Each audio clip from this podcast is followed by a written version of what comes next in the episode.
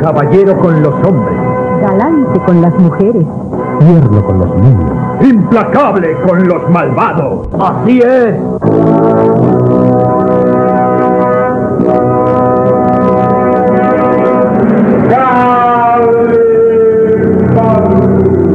El hombre increíble.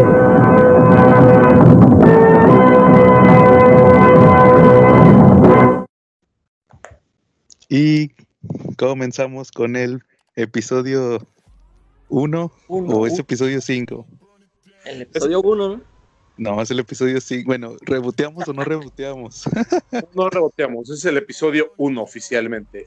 Ese, no, no, es el episodio 1 del podcast CC Podcast. El podcast. Así es, el CC Podcast. Pero no, hagan, hagan de cuenta que los, los cuatro episodios anteriores fue, fue la miniserie. y ahorita somos, ya somos el ongoing. Ok, vale. Ya, ven- ya ven que ha pasado muchas veces eso. Sí. Y así, acuérdate que hay muchas veces que una sa- sacan una miniserie y como ven que pega, eh, ya sacan después el ongoing. Ok, entonces empezamos ya con la serie regular. Así es, la serie regular del CC Podcast. Y somos Joe Carlos, La calaca. y en nuestro episodio número uno de la nueva de la nueva serie del CC Podcast. Y pues comenzamos con los patrocinadores. 15 de septiembre, cómic mexicano. No, primero los patrocinadores, Charlie. Bueno, primero los Nuestros- patrocinadores. Nuestros patro- patrocinadores, Viñeta Regia, en Blogspot, así me encuentran mi- mis reseñas. En Facebook, Calaca Comics, donde encuentran las reseñas de la Calaca. Y ya tenemos página de Facebook, eh, nos encuentran como CC Podcast. Ahí denos like para que recomienden ahí nuestro contenido. Ya tenemos contenido propio. Y por qué no decirlo, también vamos a mandarle saludos al grupo de Facebook de Comentemos Comics, Claro que sí. Con nuestro, con nuestro amigo David, ya saben. En Facebook Comentemos Comics es un grupo donde hablamos de, de cómics y principalmente de cómics, no tanto de películas, pero allí siempre tratamos de darle más importancia al, a- al medio original que son los cómics. Si quieren entrar, ya saben, nada más mándenle su, su pack a David o, a la- o a Genaro. A Genaro ahí también t- tómense una foto del pene y mándensela. y ahora sí. Este, ah, saludos Charlie, ¿no tienes saludos esta semana? No, esta semana no tengo saludos. No tienes saludos. Bueno, no, está bien. No nadie. Bueno, vamos a empezar con los temas. Este, antes del tema del cómic mexicano, fíjate que hay otro tema que pues, también está ligado. Esta semana estuvo el caso de Jamaica Segura. ¿Qué nos puedes platicar de Jamaica Segura, Charlie? Es un vendedor de cómics de, del DF, muy legal, muy seguro. Eh, La verdad no te queda mal. Yo creo que alrededor de él se ha construido N cantidad de historias. Se ha construido un personaje. eh, todo el personaje que ustedes ven en Facebook es muy ajeno a la realidad del Jamaica. La neta es una persona bien chida, bien derecho, un buen cuate, pero pues haz de cuenta que, que es el típico caso de bullying, de que empiezan a bullear con alguien con algo que no es y la persona en lugar de decir, ah, enojarse o eso, pues dice, pues sí, sí lo soy, ¿y qué? Entonces Bueno. se crea un personaje. Es así Claro. como, como Oye, es que sí, personaje. yo sí he visto comentarios que le hacen, no sé, es puro cotorreo. Pero espérate, Sí. espérate, an- an- antes que conteste Charlie, hay que darle un poco de contexto, que fue lo que me faltó indicar. Eh, esta semana eh, sal- nos pasaron ahí en un grupo una imagen de, de, una, de un post donde un chavo le daba mala pues mala publicidad a Jamaica, segura que es un vendedor que con el que tienes contacto, Charlie, ¿verdad? Te ha vendido cómics. Exacto, me los vende y la verdad te los vende de muy buena calidad, a muy buen precio. Ajá, y todavía claro. descuentos. Y entonces, pues, haz de cuenta que como teníamos la referencia por ti, pues decidimos incluir este, este tema, ¿verdad? Al ser conocido tuyo y por lo que hemos escuchado de ti. Y pues este chavo lo que hizo fue que hizo un post y diciendo que el, que el Jamaica no le había, no le había mandado unos cómics y, y pues quisimos escuchar tu opinión más que nada, ¿verdad? Eh, yo creo que su opinión debe ser muy alejada de la realidad, ¿no? Digo, a veces pasa que la gente por ahorrarse unos pesos pide el envío por correos mexicanos, que aunque Ujú. es una mejor opción para, para que recibas algo y es donde tarda mucho. Ellos te pueden Claro. mandar, el vendedor te manda un número de guía y la página de correos no se actualiza y ves que está por otro lado o que ni siquiera ha salido y de repente ya te llega. Eso es lo que sucede, ¿no? Este, ya no volví a ver comentarios de él y a mí se me hace raro, ¿no? Digo, al final del día, si el chavo realmente no hubiera obtenido algún beneficio de eso, pues hubiera seguido muele y muele con post, ¿no? Sí, claro. Pero dices que el fuerte, por ejemplo, tú dices que el fuerte de Jamaica no es no son los envíos. No, a veces en los envíos sí se puede tardar un poquito en, en darlos, porque, por ejemplo, le compran cinco o seis personas y él no, no acostumbra enviarlos, o sea, yo, te, yo le compro y no acostumbra, en cuanto yo le compro y cierro la transacción, no acostumbra ir a ir luego, luego, sino que él tiene un día en específico para irlos a dejar. Entonces, él sí sube sus fotos, sube sus fotos a su muro, donde dice, miren, ya van todos los envíos. Y sí, la verdad, torres de envíos. Y yo digo que no lo venden un día. Yo digo que más bien lo que él hace es que pues tiene un día en específico en el cual pues va a dejar todos los pedidos de una vez. Sí, claro. Mira, de hecho, yo en lo personal, cuando vendí unos cómics, uno de los chavos que me compró me comentó que si no vendía por Mercado Libre. Entonces lo que yo hice fue que abrí una cuenta de Mercado Libre y ahí te dejan eh, vender, creo, me parece, el chavo me comentó que creo que eran 10 artículos, o sea, puedes, tú puedes vender cómics y si necesitas enviarlos, pues abres una cuenta de Mercado Libre, subes un post con los cómics que vas a vender y le dices al chavo que te los va a comprar que lo compre por Mercado Libre y ahí él puede pagar el envío y, o y, le puedes tú poner, tú le puedes cobrar el envío al chavo porque pues obviamente te tiene que pagar eh, el, el envío de lo que le vas a mandar y ahí él tiene la seguridad porque pues ya nada más puedes pedir que, que pase el camión, el camión de DHL o puedes llegar a DHL y ahí hay una mayor seguridad también. No sé Claro. si les ha tocado. Oye, Igual este, dime. ¿y ahí este Mercado Libre te cobra porque tú vendas?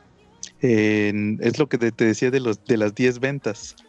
Tengo entendido que, te- que las primeras 10 ventas que hagas no te cobra comisión. Ah, Entonces, por eso mismo esa, esa venta que yo hice, que fue en la... De hecho, la única vez que, envi- que he vendido y enviado, no me cobraron nada. porque fueron 10 10 cosas.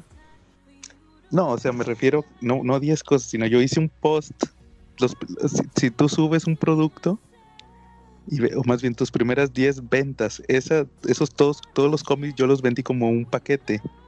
Ah, no, no los vendí individualmente, sino de que yo hice un post donde ya estaba el- la foto de todos los cómics y el precio global. Entonces el chavo ya nada más le dio a comprar y, y me, me pagó me pagó el, precio de los cómics más el envío. Y al final yo le eh, eh, se- fui y dejé el paquete en DHL. Venía la opción también de que pasara el camión. Y se tardó creo que do- dos días en llegar o al día siguiente llegó y hasta que le llegó se me liberó el dinero. O sea, ahí había una seguridad de que no fu- fuera a haber un, un fraude, ¿verdad?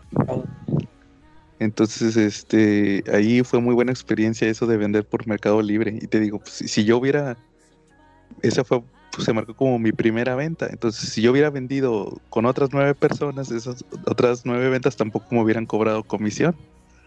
Ya hasta creo que ya después de la décima venta, ahora sí ya te empiezan a cobrar por vender en Mercado Libre.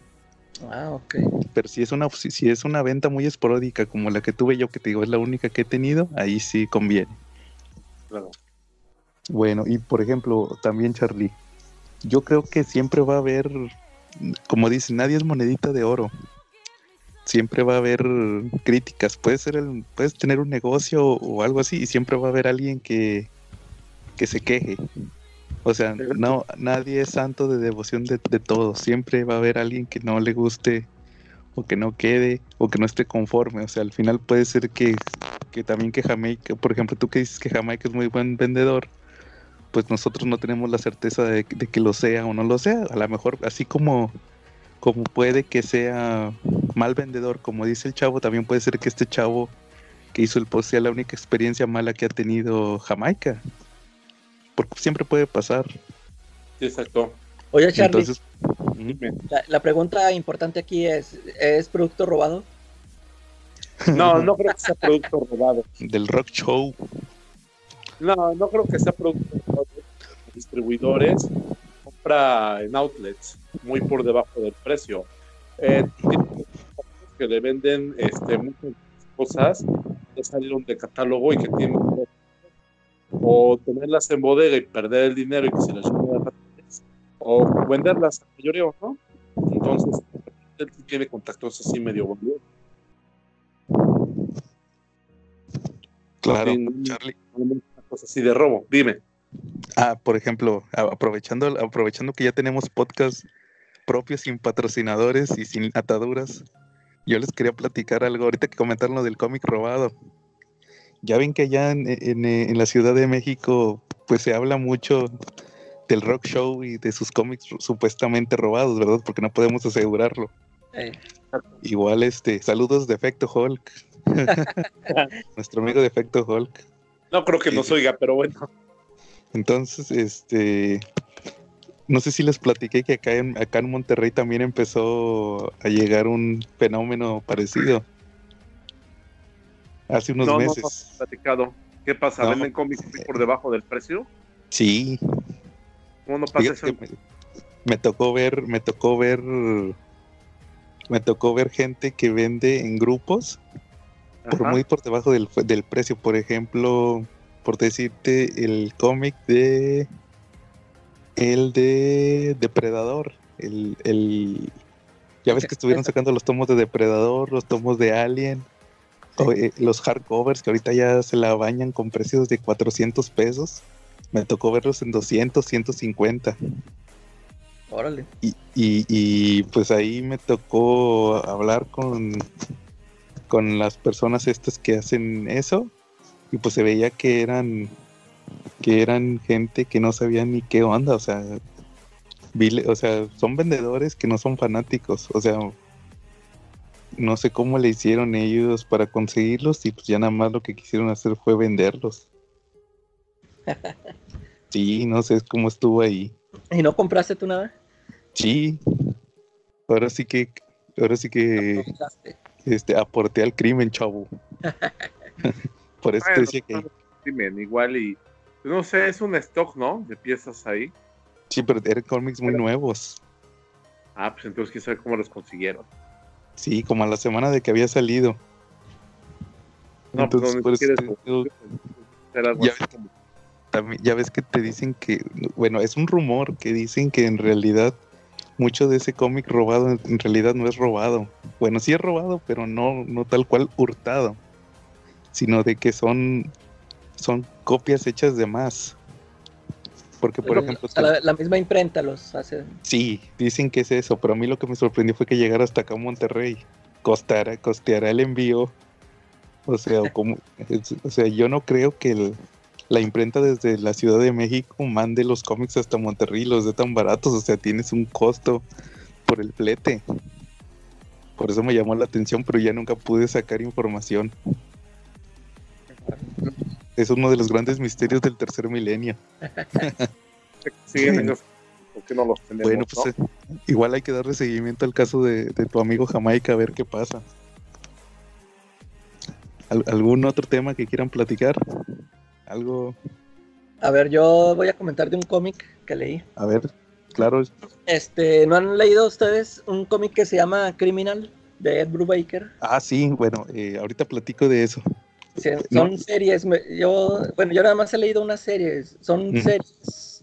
Cada Sí. uno es diferente, ¿verdad? O sea, no, son- Sí. no salen los mismos personajes siempre. Tengo entendido que es, así es. A ver, no sé si quieras ahondar más en, en eso. Yo, es que yo nada más lo conocí así de nombre. Esta que, la que leí me llamó la atención por la que, no sé si ya la leíste, es la de, el- ¿cómo se llama? The Last of the Innocents. Ah, esa sí, fíjate que esa historia es bien curiosa. ¿Sabes quién me la recomendó? David. Nada, David. Sí, yo también este, yo la escuché en un podcast y también nada más por eso lo quise leer, por la premisa, por lo que, de Sí, que es este, son los personajes de Archie, ¿no? De Archie. ¿Tú has escuchado de ese cómic, Charlie? No, no he escuchado de él. A ver, platíquenme. Mira, mira, bueno, ahorita que eh, Calaca indague un poco más, nada más te voy a dar un poco de contexto. Criminal es una serie de Ed Brubaker, independiente. Ed, Ed Brubaker, el que escribió Capitán América y otros tantos cómics. Exacto. Entonces, como lo indica el título, Criminal, tengo entendido, yo nada más he leído la que estamos platicando, la de Age of, Age of Innocence, pero tengo entendido que son historias, son miniseries y cada miniserie es una historia como de crimen diferente. Es como policíaca, ¿no, no Calaca? Sí, sí, sí, sí. Entonces, hace yo unos, hace unos meses yo hice, usted- ustedes recordarán cuando hice mi reseña del cómic de Archie 1941. Sí. Entonces, este, a- a- nuestro amigo David, el administrador de Comentemos Comics, me recomendó, me recomendó ese cómic que si yo lo había leído. Entonces, pues yo le dije, no, ni siquiera sabía yo que existía esa serie. Y me dijo, no, mira que te recomiendo la de Age of Innocence, porque tiene que ver con Archie. Entonces, este, ya nada más para que Calaca nos platique un poco más, la premisa, Carlos, es que es Archie eh, adulto. O sea, es un Archie ya adulto que se, se casó con una de las chicas y entonces su vida, su vida ya de adulto es ya es muy diferente a como era en, la, en su juventud, que era todo rosa, así como presentaban los cómics de, de Archie hasta hace, que serán unos 10 años, cuando era, pues, era el cómic ñoño. Entonces, pues, nosotros Ajá. cuando se volvió adulto. claro, ya es un adulto así, todo deprimido, todo deprimido. Y pues su vida, su vida es bien triste. Y, y, pues más o menos si quieres ahorita indiga- indagamos un poco más. No sé si quieres comentar algo ah, de Calaca. Sí, mira, este. eh, a, a ustedes, por ejemplo, si les gustó Riverdale, la serie? Fíjate que la primera temporada me gustó. eh, pues, y la segunda ya no me gustó tanto, pero como quiera se me hizo interesante. Sí, Y fue una la- variación ¿Cómo? interesante. Fue una variación interesante de la serie de Archie, ¿no? Este, Sí. También ahí vimos que dejó de ser un personaje adolescente rosa para, y lo alcanzaron muchos problemas reales, ¿no? Sí, claro. Fíjate, esa fue la, la diferencia, por ejemplo, a mí la, esa serie de Riverdale a mí no me gustó. Eh, yo nada más vi el primer episodio y creo que no lo terminé de ver. Pero No, sí. Sí, no lo terminé de ver, como que, ah, como que los, no, no, no me gustó ver a Archie así, así, y que andaban en pandillas, no sé qué. Sí, no, porque son, son como, son hijos de familiares de, de pandillas o gangsters, o sea, no, no me creía ver a Jughead así como malote o no sé. Sí, Y- claro. Y acá en el cómic, lo que gustó, bueno, porque de hecho no es, ya ves que, o sea, son personajes basados en Archie. No, Así es. no se llaman Archie, no, no, no son los mismos nombres, son, son otros nombres, pero ahí tú, ahí tú te vas, das- te das cuenta. Son que facsímiles, facsímiles de los personajes de Archie, pero son los personajes de Archie. son- ahí ves al, tú ves claramente quién es este Jughead y Betty, Verónica y así como dijo este Joe, ya cuando regresa otra vez a, también es otro nombre de la ciudad. Sí, se encuentra con, con sus antiguos amigos, con este, bueno, yo, yo nada más me sé los nombres como los traducían en español, yo casi Ah, sí, no yo los también. traduzco en, en inglés. sí, eh, hablan, hablan, hablan español, hablan cochino español. Sí, que se encuentra a Gorilón y a Carlos, ah, que Carlos eh, descubre que Carlos le está poniendo a su vieja Verónica, creo que es Verónica. Sí, ahí se llamaba Fe- Félix. Félix, Fel- saludos Félix. Era sí. Sí, pero le decían Félix, Félix. Porque acuérdate que a Verónica en inglés le decían Ronnie. Eh, Ronnie, acá es Félix. Saludos Félix, el mejor amigo de Charlie. a ah, ver no, si bueno, pues, a pues ya le quemaste, ya le quemaste la premisa aquí a, a Carlos. ¿Quieres que te spoilemos algo, Cha- Charlie, del primer número? Este, no, yo creo que mejor lo voy Sí, a le- leer. Sí, léela, está, está muy interesante, esa sí me, sí me gustó. Sí, pero bueno, eh, no, te, no te voy a quemar tanto de la historia, más, más que nada la premisa. Lo que te decía, o sea, son las primeras, mm, voy a quemarte las primeras cinco páginas para decirte. haz de cuenta que, que este Charlie, Archie se casó con, con Verónica. Ajá. Y se fueron a vivir a la ciudad. Entonces, este, por X razón que no me, si no me acuerdo, tienen que regresar a Riverdale, o sea, a la contraparte de Riverdale. Y ahí se da cuenta que, que, pues que todos sus amigos ya no son así inocentones, ya todos son adultos y tienen, unos son drogadictos y otros así, y él su vida es bien miserable porque, por ejemplo, como dijo la calaca, a esta Verónica de hecho, y lo, chistoso de este cómic es que te ponen entre las páginas, te ponen páginas en el presente y páginas en el pasado. Y las páginas en el pasado las dibujan como cómics de Archie.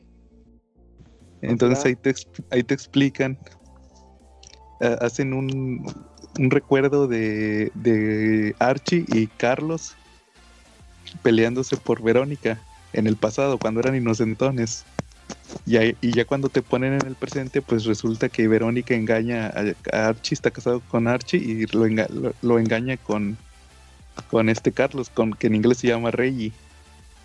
Con Félix ahí llamado, ¿no? Sí, ahí la chava se llama Félix. Félix le dicen, pero es porque es Felicity, no se llama Verónica. Ok. Entonces ahí ya, pues ya toda la toda la premisa del cómic, pues viene siendo que el Archie planea su venganza y pues ya deja de ser muy, muy inocentón, ¿verdad? Ya se vuelve más Riverdale. Mira. Entonces, sí, si puedes darle una checada, está muy interesante. Ok, vale. Vale, vale. Sí, yo creo que, sí. Y hablando de chicadas, digo, está un poquito fuera de los temas, pero igual es algo interesante. ¿Ya vieron la película de eso? Sí, ya la vi. ¿Qué les pareció? ¿Tú no la viste, Adrián? no, nada más he visto la primera parte. La uno, pues mira, en mi opinión, tampoco spoileando mucho, yo creo que sí quedó.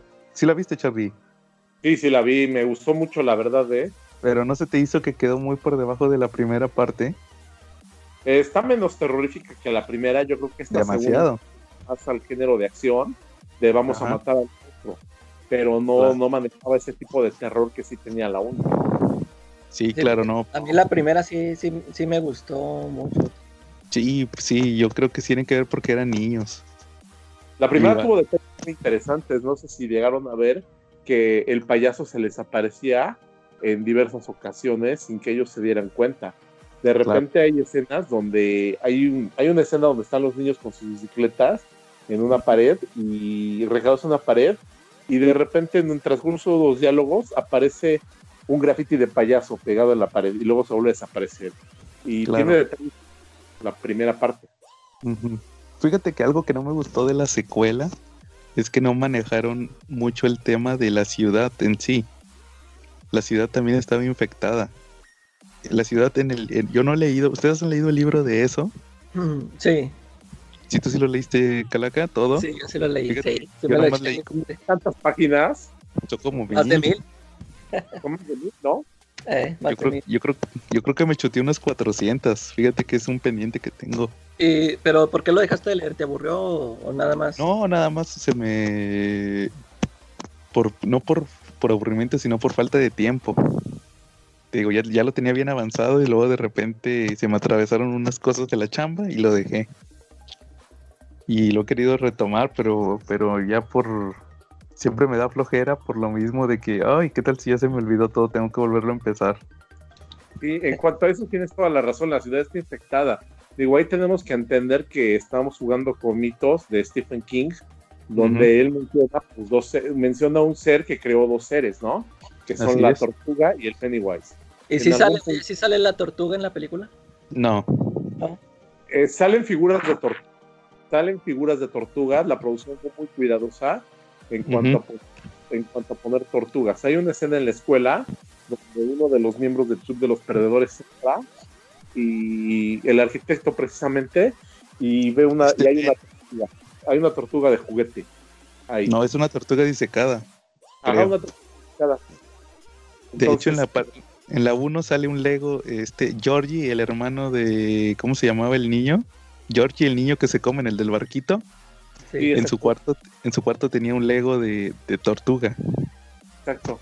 eh, Fíjate que tengo entendido que en el libro el que les dice cómo derrotar a eso es, es la tortuga, ¿no? En una visión. Exacto. Acá no, acá es un. Te ponen que este, el, el niño negro, ya adulto, se Mike, puso ¿no? bien Mike, sí, Mike eh, se pone bien pacheco con unos indios. Y se mete acá peyote y tiene esas la- cosas. Sí, y luego le da lo, mismo a este, a, Ma- a Macaboy, ¿cómo se llama Macaboy? Es este Bill, Bill Denbrom. Y es el, es, es el, el- el negro le da los mismos alucinógenos y él tiene la visión. Y Sí, así exacto. descubren cómo derrotarlo.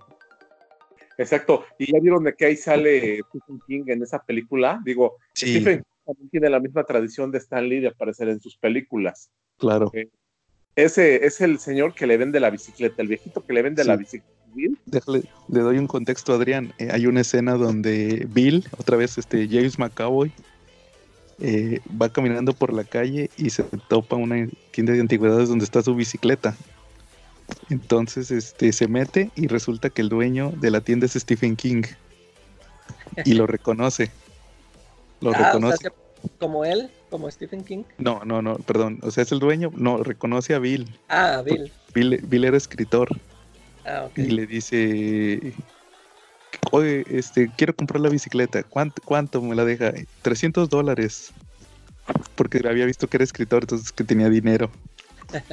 Y, y se lo paga y le dice, oye, ¿no quieres que te firme el libro? Y Stephen King le contesta, no, no me gustó el final Y es hecho- una crítica, porque a Stephen King lo critican mucho porque por los finales. cuajan. Sí, de hecho, déjame le termino nada más de decir, Adrián, toda la película se, se la viven criticando a Bill, que porque sus finales son bien malos, es como un gag.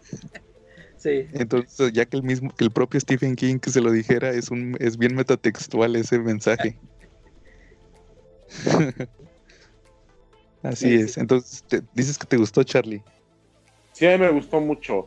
Eh, yo creo Eh. que ya no fue tanto del género de terror, yo la pondría más bien en el género de acción, porque Claro. fue más bien como de una aventura, ¿no? De matar a un monstruo. Sí. Pero Sí, ya no pero- el mismo terror o misterio de la primera. Yo creo que abusaron mucho de los efectos especiales.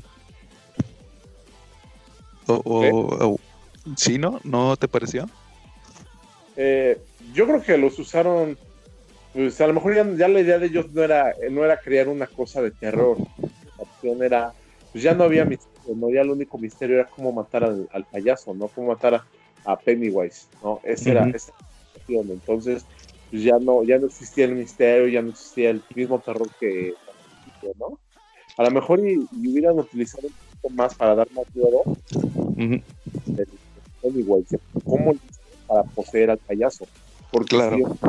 cuando Pennywise despertó en el pueblo, había un- una figura del payaso bailarín, ¿no? Ese payaso es. Pennywise en realidad no existía, era una persona. Así es. Que de hecho, Y- que ahorita voy a, voy a indagar en ese punto. Ok, pues vas, indaga en eso si gustas. Ah, claro, mira. Entonces, yo, para comentarle también a Adrián, hay una escena. Adrián, ¿tú viste la película, la de los 90? Sí, sí, sí. La vi en ¿Te acuerdas de- VHS. ¿Te acuerdas de la escena?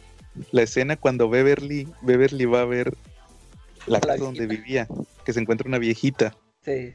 Que de hecho esa escena sale en los trailers, en la tra- Sí. los trailers de la nueva. Eh, sí, sí. Este, ah, que por cierto, dato de trivia, Beverly adulta es, en la versión de los 90, es esta actriz que fue la mamá de, Car- de Clark Kent en Smallville. Eh, sí, sí, cierto. Es ella, es este, no, ahorita se me fue el nombre, pero es esta act- actriz. Entonces, que también fue Lana Lang en Superman 3. Eh, Así es. Bueno, es, haz de cuenta que en la película nueva de eso, la parte, eso 2, te ponen que llega y la viejita, que eso se me hizo bien interesante, porque la viejita al parecer es como un espíritu que tiene atrapado, o sea, es eso que se disfraza de la viejita, viejita, eh. pero la viejita como que también tiene cierta independencia. Y la viejita es en realidad la hija del original Pennywise. Y de hecho hay una escena, hay una escena donde ahí mismo donde sale Pennywise sin el maquillaje, como el actor. Eh, Entonces él en ese se empieza a maquillar y se hace la- se hace las marcas, las marcas que tiene en la cara se las hace con sangre cortándose. Entonces es como como como Spawn, Spawn en el número 300. con el- Así, haz de cuenta que hizo lo mismo que Spawn en el número 300 eh, para convertirse en Pennywise. Entonces, eso es bien interesante. Y, y, y están hablando de que quiere que, que posiblemente o probablemente quieran hacer una precuela. Y a mí se me hizo bien interesante que, oye, a lo mejor sí está muy choteado eso de sacar una precuela para sacar dinero, pero estaría interesante que agarraran la, la historia del Pennywise original. Yo creo o que sea sí que es a lo mejor, a lo mejor va a escribir primero la novela, ¿no? Para sacar más lana. Sí, quién sabe. pero bueno, no, fíjate que sí me gustó, pero, pero tuvo sus detalles la película. Comparándola con la primera, sí se queda corta. Con la primera, pero la, la del reboot. Eh, del reboot. Sí, la, la- la primera parte, la de los niños, esa sí, sí fue muchísimo, a mi, a mi parecer fue muchísimo mejor, o a lo mejor es que es otro género, Eh, puede ser cualquiera de los dos. ¿Y ustedes Igual- qué de la tendencia de Stephen King de utilizar el estado de Maine para sus libros? Digo, Pues- no es la primera vez que lo utiliza. En varios libros de Stephen King hemos visto cómo utiliza ese estado y también Derry aparece varias veces en sus libros, tanto en La Torre Oscura como en otros libros aparece también ese, esas, ese pueblo. ¿Ustedes Claro. eso? Pues yo creo que más que nada es construir su universo. El Sí, que exacto. aparezcan en varios es construir su universo y que sea siempre en Maine, pues eso ya depende de él, pues porque creo que es de ese estado. ¿Y ustedes se han leído más libros de él?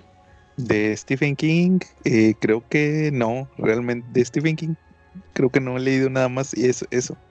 Sí, yo, yo también nada más he leído la de eso y todo lo demás puras películas.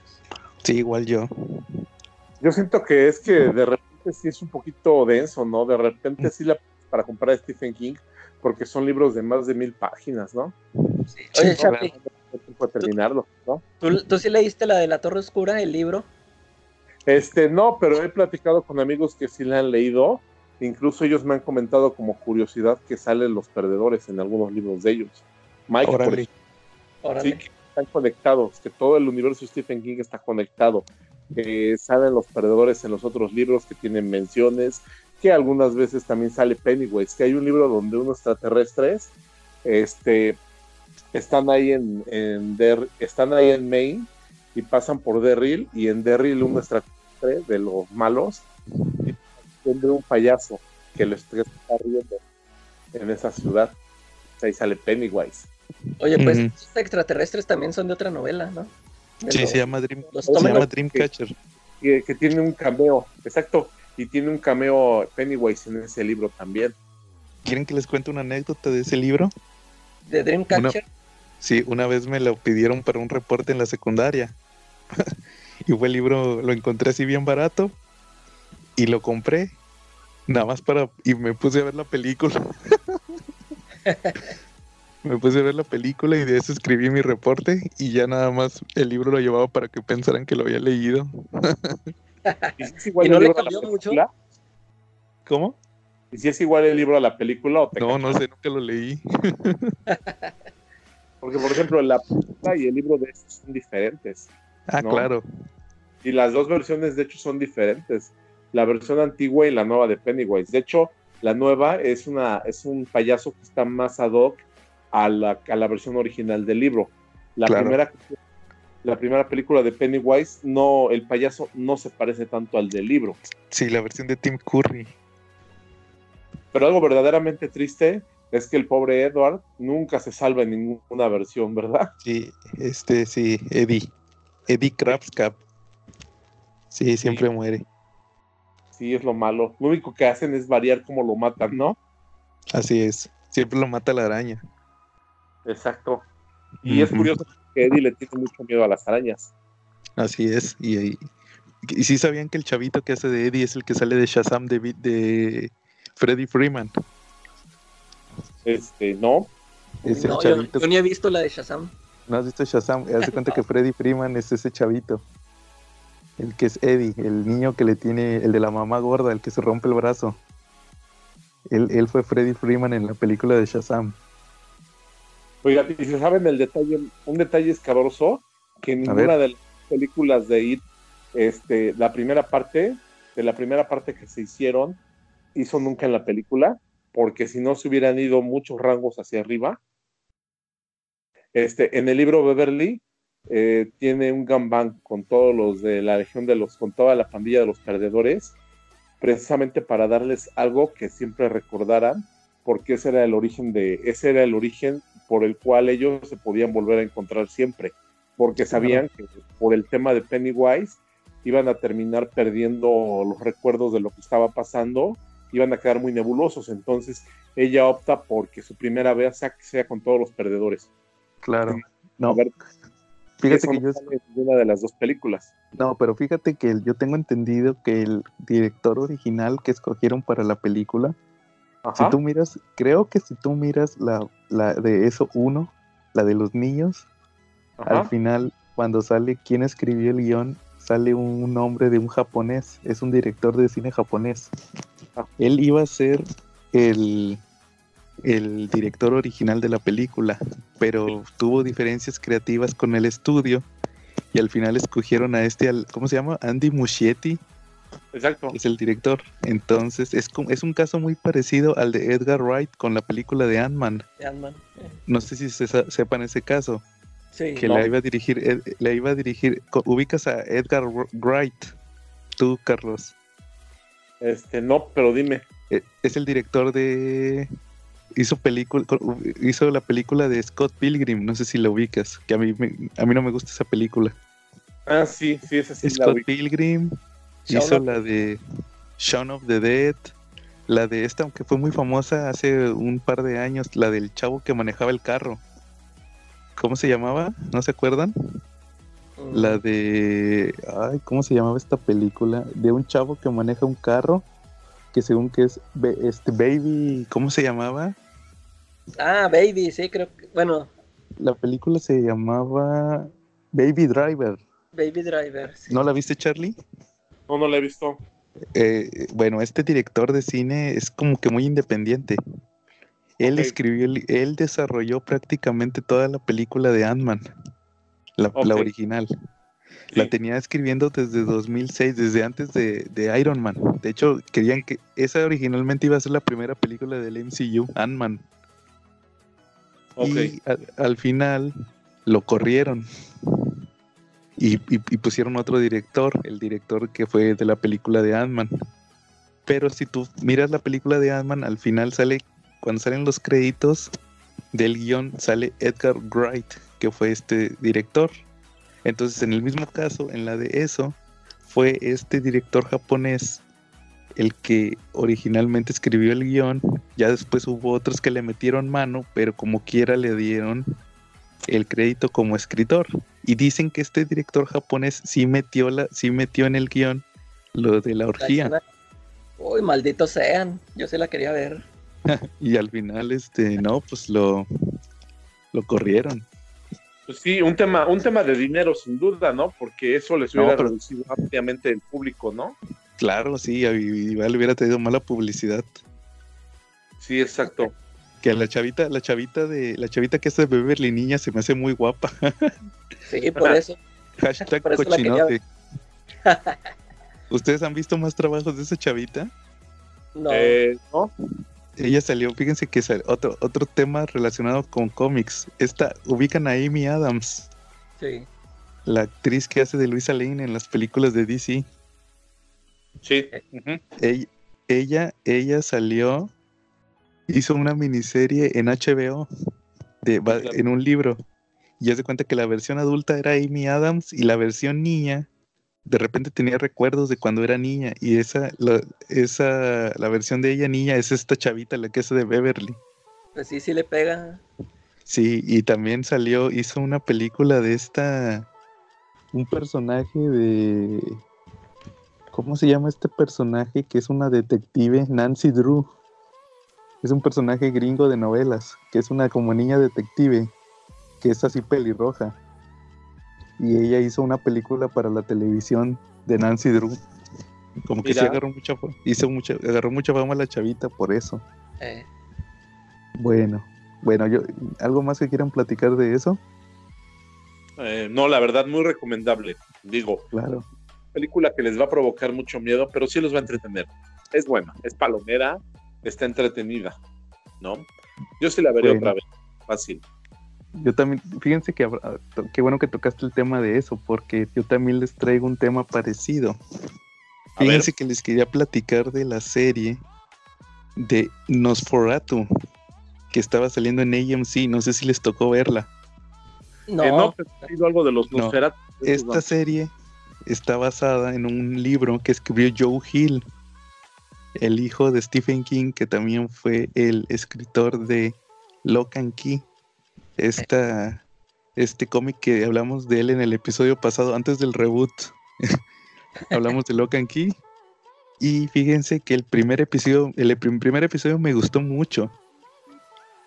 ¿De qué trata Lock and Key? Digo, perdón, ¿de qué trata Nosferatu? No es Nosferatu como el vampiro, es, la, es Nos, luego un número 4, una letra una letra A y luego un número 2. Es una placa, placa, de carro gringa, Nosferatu. Pero obviamente pues hace alusión a Nosferatu. ¿Puedo dar un contexto? A ver.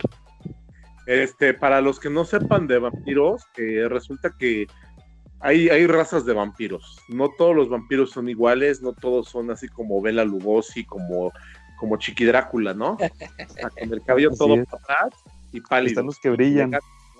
Hay, hay, hay, varias razas de vampiros y hay algo llamado los Nosferatu. Eh, para que entendamos Son los pelones. ¿Mandé? Son pelones. Exacto, los Nosferatu son más parecidos a los vampiros que salen en Silent Slot, también de Stephen King, libro y película, y también son parecidos a los del pueblo de 28 días de oscuridad. Esos son Nosferatu. Esos son los Nosferatus típicos.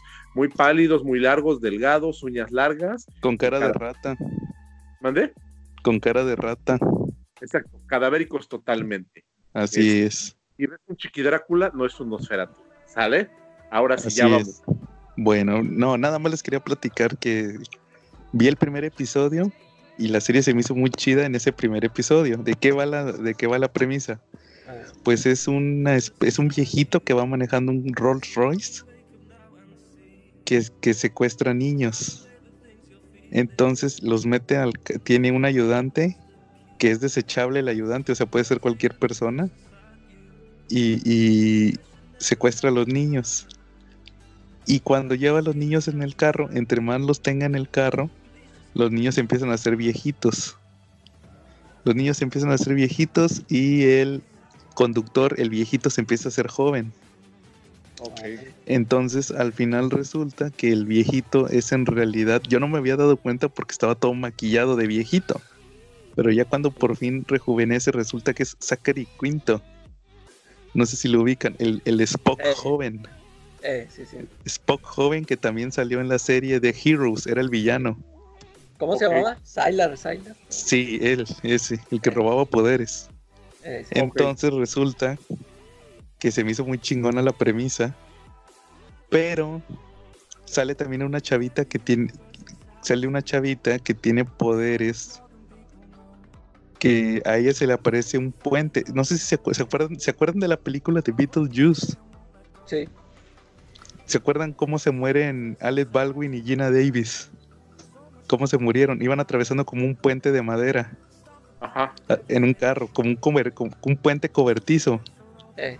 Haz de cuenta que esta chavita se le aparece donde, donde cuando, cuando se estresa, se le aparece un puente como esos y ella lo atraviesa en su moto y cuando lo atraviesa, ella puede encontrar cosas. Por ejemplo, que si, si quiere encontrar a su mamá, atraviesa el puente y, y el puente la deja donde esté su mamá. Entonces, haz de cuenta que eh, pues no tiene mucho que ver con el asunto del vampiro, pero ya el, primer episodio se me hace muy chingón. Pero después vi, vi los siguientes dos episodios y ya se, ah, se vuelve una porquería la serie. Oh. porque ya sale otra chavita sale otra chavita y pues el vampiro, el, bueno, entre comillas vampiro, pues parecía que era un vampiro.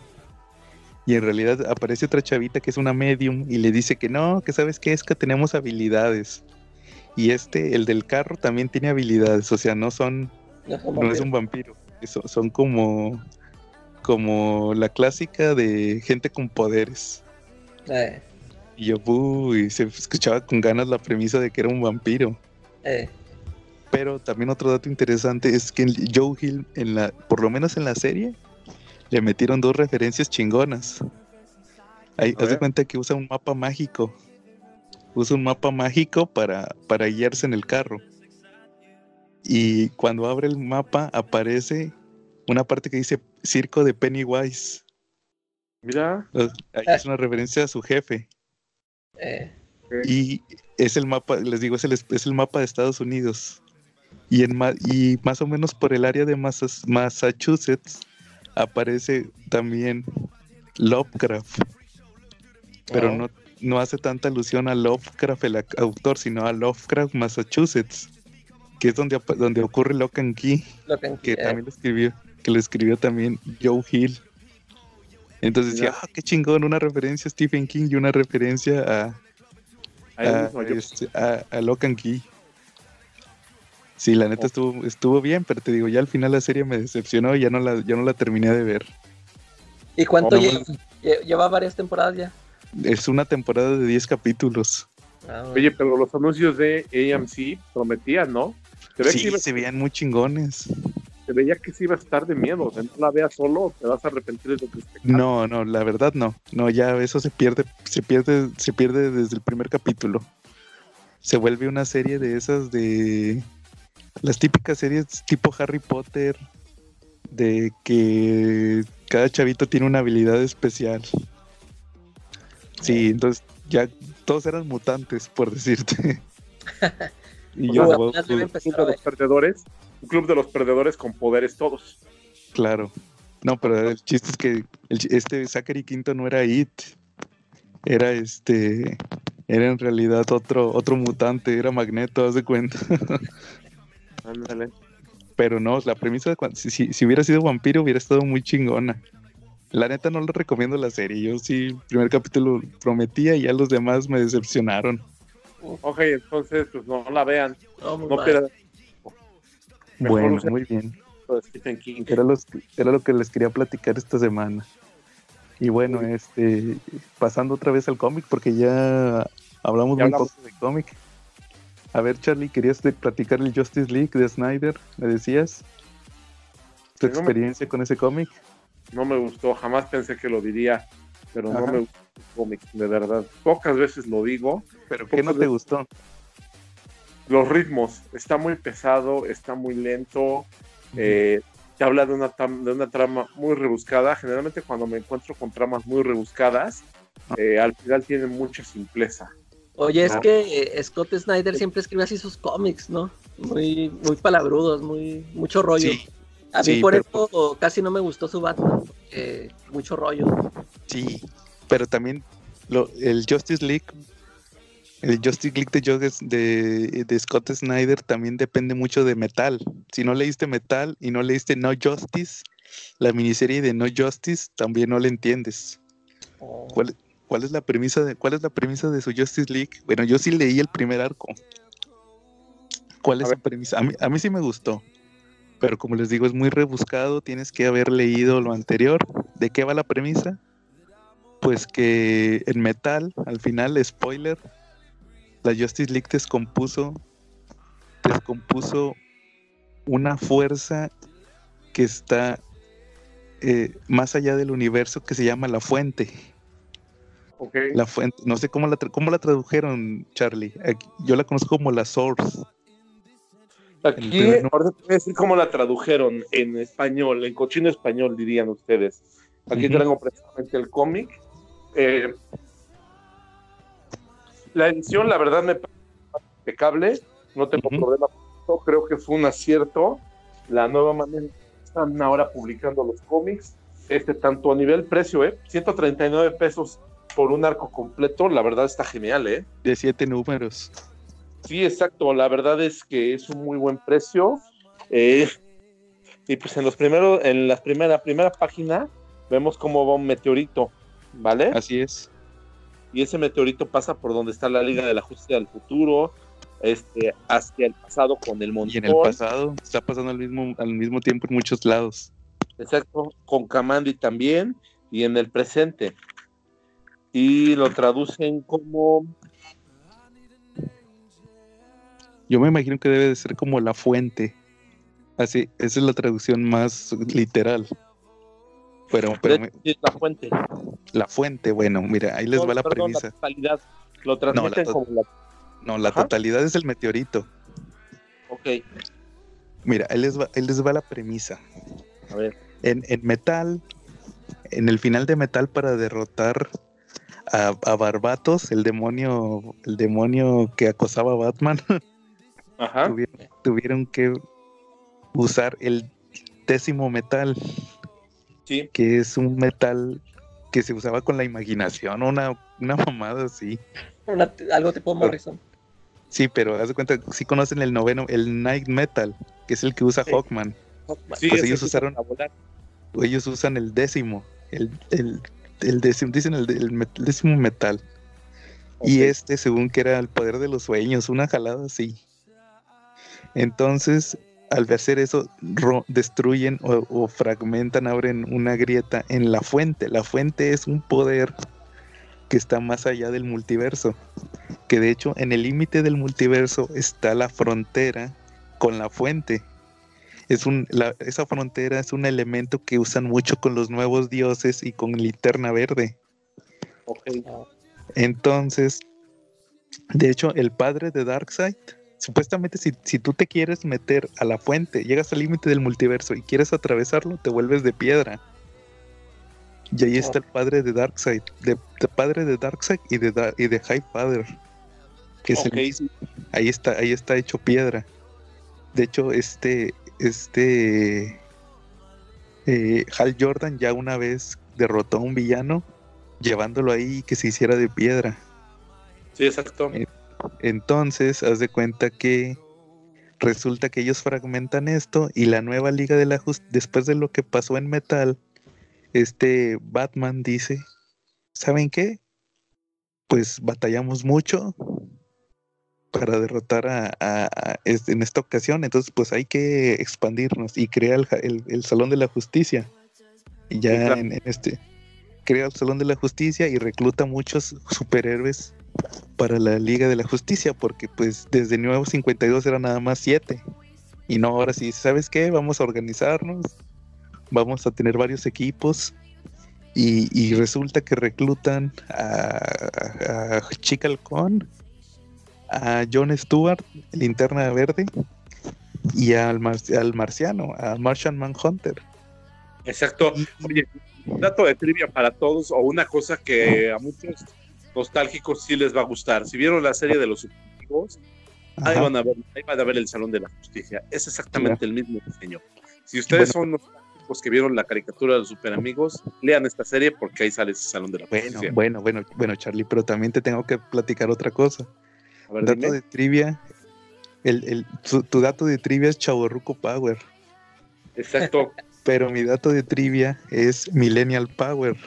A ver, dime esa alineación con el marciano, con Chica y con, con John Stewart es la alineación. Es la, alineación de la Liga de la Justicia de Bruce Team. Órale. Sí, sí, exacto. También por eso las caricaturas del Teamverso le llamaban, ¿no? Teamverse. Sí, del Teamverse es la Liga de la Justicia Ilimitada.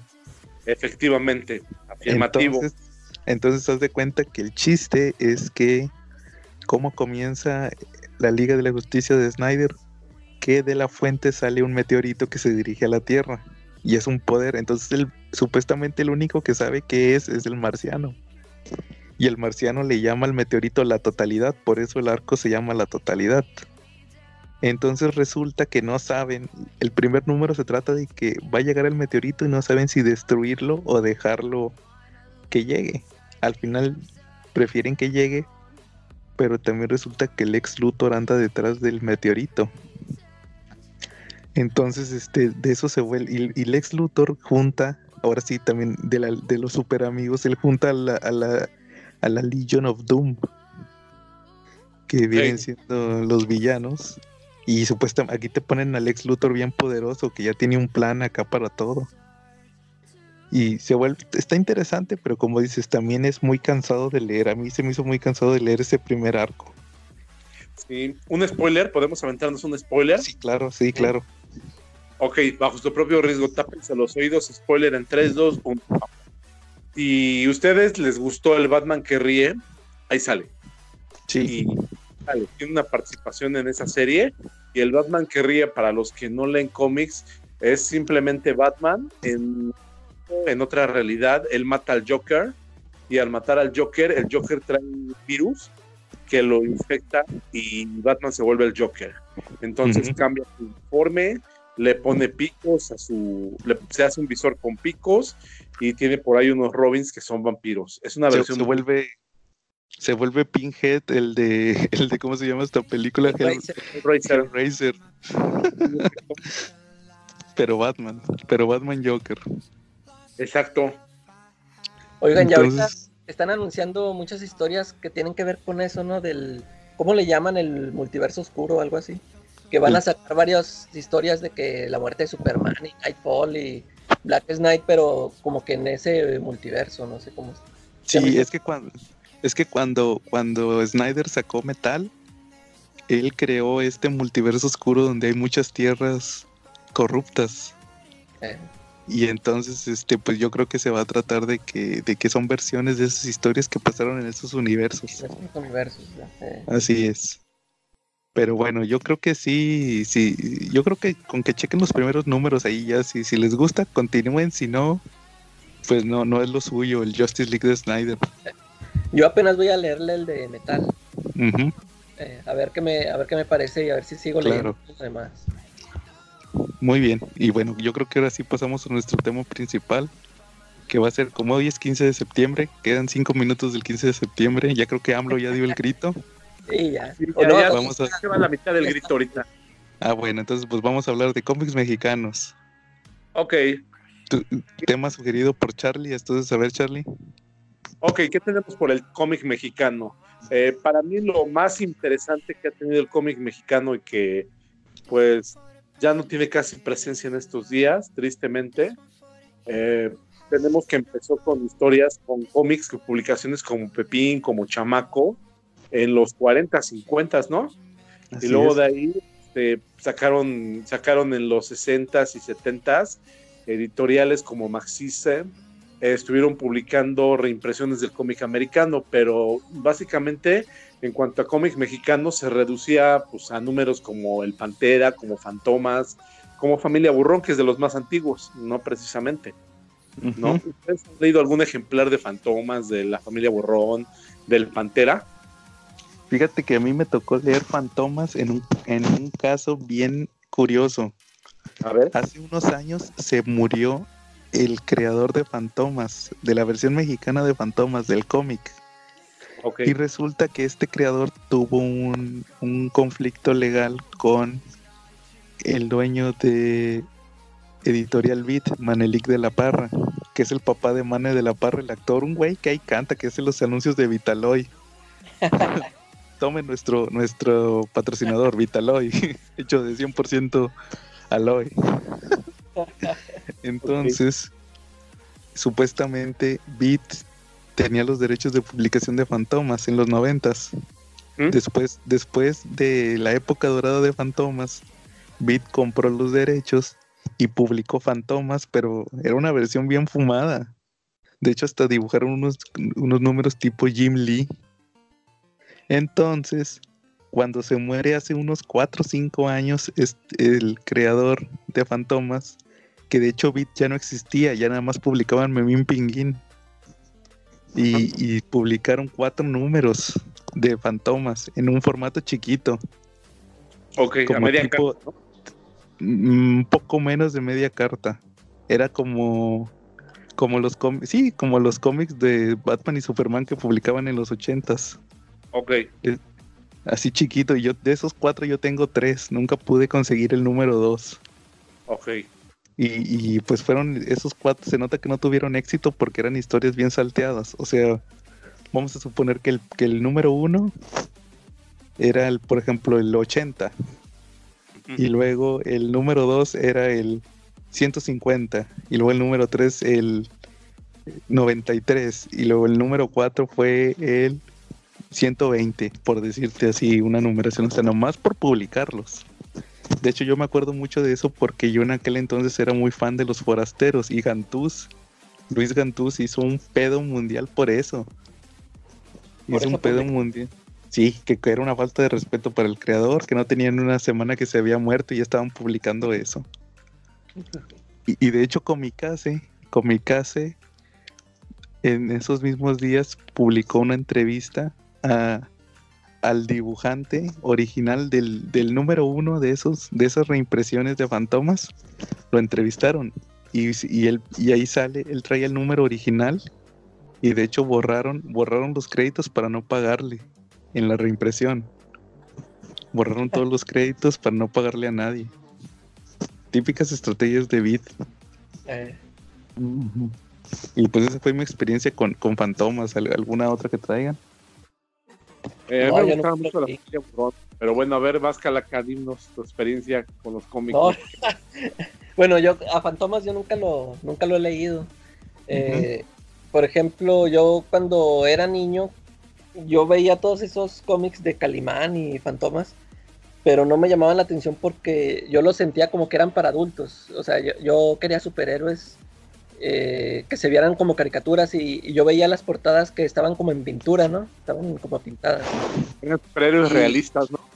Ándale, y eso no me gustaba, nunca me llamó la atención y no los leí. Yo lo que leí de niño, eh, otra cosa fueron las de, sí leí, creo que hubo del Hijo del Santo, se me hace que alguna vez sacaron cómic, no sé si era el Santo o el Hijo del Santo.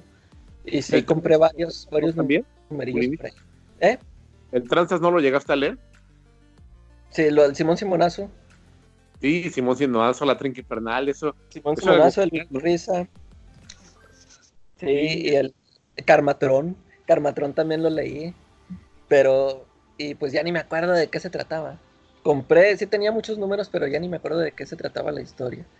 Y Memín Pinguín también lo, lo llegué a leer mucho. Y, fíjate, la familia me pasó lo mismo, este, no me llamaba la atención porque sentía que era para adultos, o sea, que no, que no me divertí. Pues sí era para, adultos, ¿no?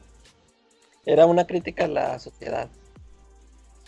Pues sí, es una crítica es una crítica muy intensa. Algunos números sí presentan este, ese sentido de crítica, pero también tenemos números en donde, francamente, yo creo que lo amenazaban o le llegaban el precio a, a Vargas porque hay uno eh, que sacaron antes de la elección del 87, donde hay una niña que está pensando en que su familia va a ir a votar el día de las elecciones, y pues ella arma, arma un cuadro para ver quién es el candidato ideal, y que es, que es Carlos Salinas de Gortari.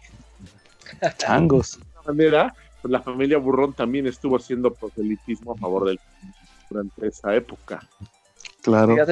hace mucho, en aquel tiempo, cuando yo era niño, me encontré un cómic que era de mi papá, del ah. negro Durazo. Ay, caray. que las andanzas del negro Durazo se llamaba. Y ah. había ahí, yo lo, yo sí lo ojé, pero este, pero no, a mí no me dejaba agarrarlo porque venían desnudos y malas palabras. Pero sí se me hizo curioso que hicieran también cómics de eso. Sí, la familia Burrón es un caso especial porque digo, a pesar de que tuvo su episodio de proselitismo, que ese casi nadie lo conoce, eh, también tuvo mucha influencia. En algún momento tuvo un tiraje impresionante, llegó a ser la, el cómic más leído en México durante mucho tiempo, incluso arriba digan lo contrario. Este, y muchas de las palabras que utilizaban ellos o de los o de los o del lenguaje o modismos que, que utilizaban ahí, este sociedad mexicana pues de repente palabras como a todo me gato, ¿sí? Expresiones como pues soy gran revista, ¿no? Ellos tenían su propio, crearon un, propio vocabulario y creó una mitología con muchos personajes, no nada más con, con la familia, que eran Corola, Regino, este, Regino Chico, Macuca y el Fósforo, ¿no? Que Fosforito era el manera la familia interpretaba una familia que porque todavía pero todavía adoptaban a peor eh, Borola, pues casi todas las historietas de ellos entraban en la, en la de Borola por salir de la pobreza, pero con ideas rápidas. O sea, ella nunca pensó en meterse a estudiar una carrera, en ir a la universidad, en tener un trabajo formal y de ahí crecer, sino que casi todas sus ideas eran de, de, de hoy se me ocurre esto y ya por mañana y la mayoría de las veces sí le funcionaba, aunque al, al final de la revista pues, todo le salía mal. ¿No? ¿Ustedes llegaron a leer alguna revista de ellos? No. No, a mí no. Ni yo. Oye, mal, pues entonces voy a tener que seguir platicando de ella. Entonces, pues resulta Claro. que, que metió muchos personajes, metió hasta un marciano, metió un vampiro. El vampiro que, ella, que, ella, que ellos metió era pues bien parecido, este, con cara así como de, híjoles, como de galán de cine. Y también metió dentro de esa mitología del vampiro, estaba casado con una, con una calaca que era mexicana, calaverina. El, el vampiro se llamaba, este, el vampiro se llamaba, ay, se me fue el nombre, se me fue el nombre. Tenían su criado que se llamaba Narciso. ¿no? Tenían por ahí dos, dos, dos caciques que también muy malos con la creó, creó bastante mitología, ¿no? Y, pero bueno, no sé si hayan leído ustedes al Pantera, es otro ejemplo del cómic. Fíjate que yo no, yo a mí me tocó ver la serie. No, la serie no se parece al cómic. A En ver, el cómic pues, cuéntanos era- del cómic. El cómic era, era Gervasio Robles, el Pantera, un expresidiario, hasta ahí tenían algo que ver. También era viudo, como en, como en la serie. También tenía acceso a la policía, porque era amigo del, del jefe de policía y de, y de un comandante, ¿sale? Hasta ahí. Pero él era, él era un ranchero simple, nomás mujeriego, le gustaba empinar el codo, y pues todas sus aventuras ocurrían porque él era de Guadalajara de un rancho ahí de, de Guadalajara, y siempre que iba al DF a comprar o semilla o alguna pieza para su tractor o cosas así, siempre se topaba con alguna aventura, de verdad. O sea, era increíble ver cómo todas las aventuras le quedaban él. Eh, la tenía por ahí su compadre que gorda con Chile, era un taxista que manejaba un bochito este, gordito, de bigote cantinflesco, este chaparrito, con esposa y con tres, con tres, creo, gorditos todos. También era un retrato de repente como de, de un. Y lo curioso es que siempre resolvía los casos y lo más chistoso es que lo. O sea, la suerte le llegaban y por pura suerte se quedaba con la chica, por pura suerte resolvía. Por pura suerte no lo mataban. ¿no? Eso, eso es curioso. A mí alguna vez cuando vi DF me tocó ver la grabación de cuando estaban filmando de los episodios del anécdota ahí, pero porque una historia medio cabrosa a ser protagonista. Claro. A Que de hecho, fíjate, una anécdota que yo tengo con la serie del, del Pantera que sacó Televisa fue que fue que ya como para la segunda creo que tuvo como tres o cuatro temporadas. Para la segunda creo que ya la volvieron una historia de narcos. Ah, y, mira, y me acuerdo mi papá le tocó verla en la tele así sin saber nada y me acuerdo que que al otro día estaba platicando ¿qué creen que ayer estaba viendo una serie bien buena de narcos y resultó que era el Pantera no, sí fíjate, Oye. yo cuando estaba en el DF vi que estaban filmándola y había una chava que estaba métese y métese, se quería meter ahí en la producción casi hasta donde estaban filmando y le dice estaban ahí de los técnicos a la chava, oye tú, ¿por qué te quieres meter? Dice, "Ay, pues quiero ver si está el Pantera, a ver si se enamora de mí. Y el técnico le dice, ah, no te preocupes, dice es Pantera, pero es Pantera rosa. sí dicen que ese güey es gay el actor ese Y eso fue muy curioso. que Dijo, no, sí es Pantera, mija, pero no te va a hacer caso, es Pantera rosa. Claro. Oye, Charlie, fíjate que ahorita re- retomando el tema de fantomas, A ver, ahorita y aparte ahorita que mencionaste lo de Mimín Pinguín y el presidente Salinas, ajá, los burrones. ustedes se saben la, ah, perdón, pensé que habías dicho de Mimín. No, este, No. ustedes se saben la la historia del vuelo del Ícaro No, a ver, de cuéntala. fantomas. ¿No se la saben? No. Fue, fue un, el, el vuelo del Ícaro fue un número de fantomas que censuró López Portillo. Ay, De ese, de ese número estamos hablando de la época donde, vi- donde vendían millones. sí. Ok. De ese cómic solo sobrevivieron menos de 20 copias. ¿No fue una vez que, que Fantomas este, se robó las elecciones de los que se las robaron? No, no, no, no. El vuelo del Ícaro, tengo entendido, he visto poco, te digo, existe muy poco material de esa historia. A pero ver, fue una historia donde Fantomas combate, fíjate, combate a un dictador en una república centroamericana, tipo como Santa Prisca, donde vive Bane. Eh, Entonces el nombre, aquí tengo el dato, el nombre del presidente era Jacob Louis Pride. Ajá. Si tú agarras las siglas, JLP. José López Portillo. Sí. Entonces dicen que cuenta la leyenda que que todo lo mandaban a gobernación. Si tú querías publicar un cómic, primero lo tenías que mandar a gobernación, tipo el Comic Ops Authority. eh, Y resultó que se dieron cuenta que, que estos güeyes iban a publicar un cómic y que el, el dibujante lo dibujó igualito a López Portillo y que les caen Creo y, que destruy- destruyeron. Y, pero lo reimprimieron es en los noventas. A ver si es la misma historia que yo llegué a leer en los noventas. Es, Ajá. un- es una historia donde Fantomas se involucra con dictador porque el dictador dice que él dice que no es un dictador y para comprobarlo va a hacer elecciones porque él siente que su pueblo lo ama y se lo va a comprobar al mundo. Entonces invita a observadores internacionales. Por ahí entre los personajes aparece dibujado Woody Allen. Y de repente eh, llegan, llegan los observadores internacionales, empiezan las- pero también llega Fantomas con su séquito de ayuda, que él tiene estas mujeres, y por cada signo del zodiaco. Entonces Fantomas lo que hace es que establece un plan para robar las elecciones él. O sea, él le roba los votos que ya tenía él hecho, ya tenía el dictador hechos, y los, y los reemplaza por los que verdaderamente lo había hecho. Entonces al final, pues el otro pierde. ¿eh? Y pues no le queda más. ¿Es esa historia? Mm, la verdad no lo he leído. Yo nomás me sabía la anécdota, así tal cual te digo, yo hay muy poca información sobre esa historia, entonces no sé si sea la misma. O sea que le que- recomendarías a los a los que a nuestros amigos que nos escuchan si en algún lugar en un lugar donde vendan listas usadas llegan a ver ese número que se llama el vuelo del Ícaro Pues mira, te digo, es muy difícil de conseguir. si lo Pero- que lo compren porque es difícil de conseguir vale una lana No, de hecho creo que los únicos que tienen copia fueron los de la imprenta, o sea, destruyeron toda la imprenta. Toda la impresión que se hizo se destruyó. Los únicos que tenían copias eran los de la oficina, las pruebas. Las pruebas que, que se hacen.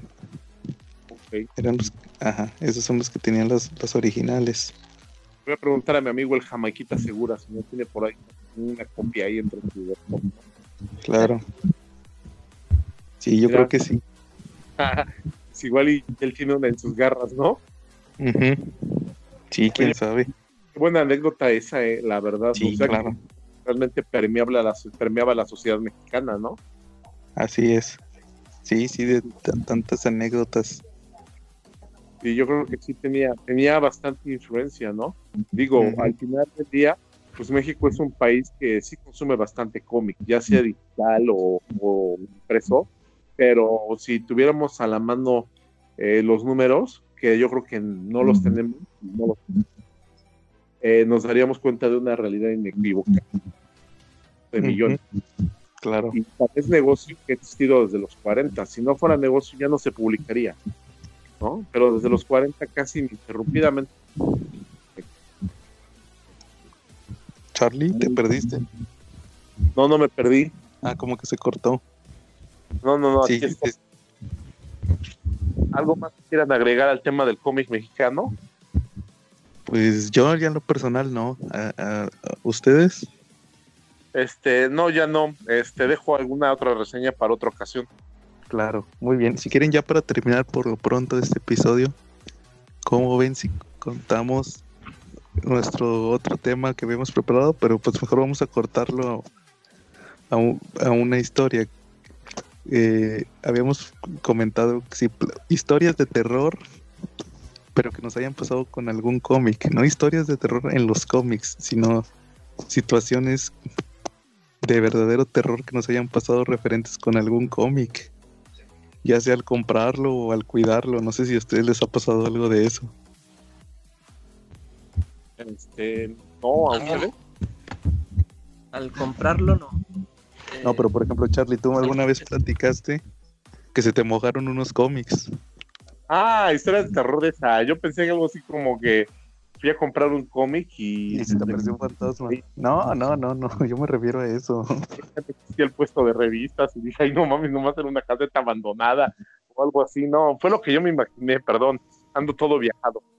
Este, me ha pasado, digo, alguna ocasión me pasó que tenía cómics en unas cajas de cartón resulta que a hacer el a mi departamento y trapearon, pero tuve que lavaron y se mojaron todos los cómics. No te imaginas lo que sufrí cuando.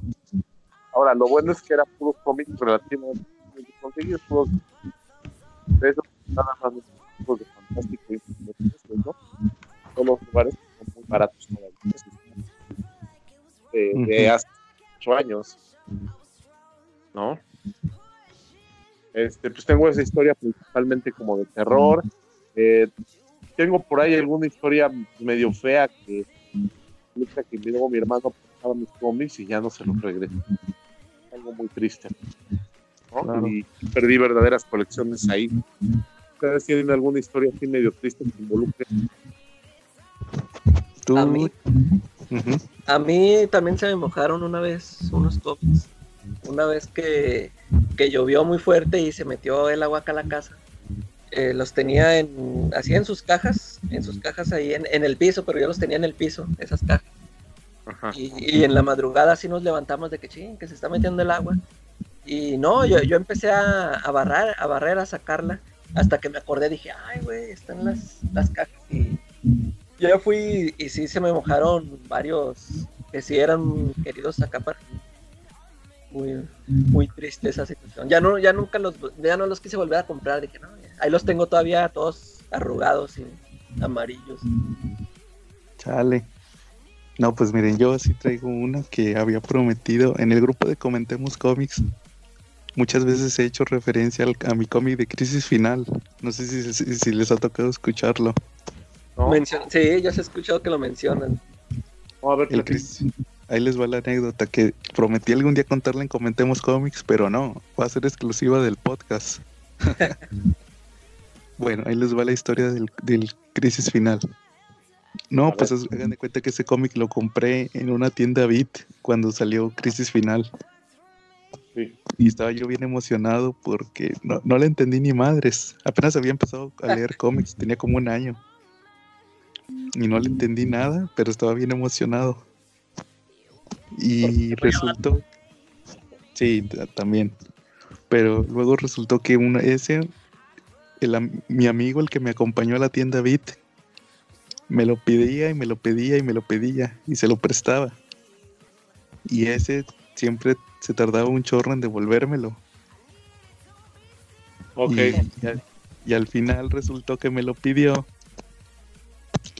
y no me lo devolvía. Yo le decía, eh, ya devuélveme mi tomo de crisis final.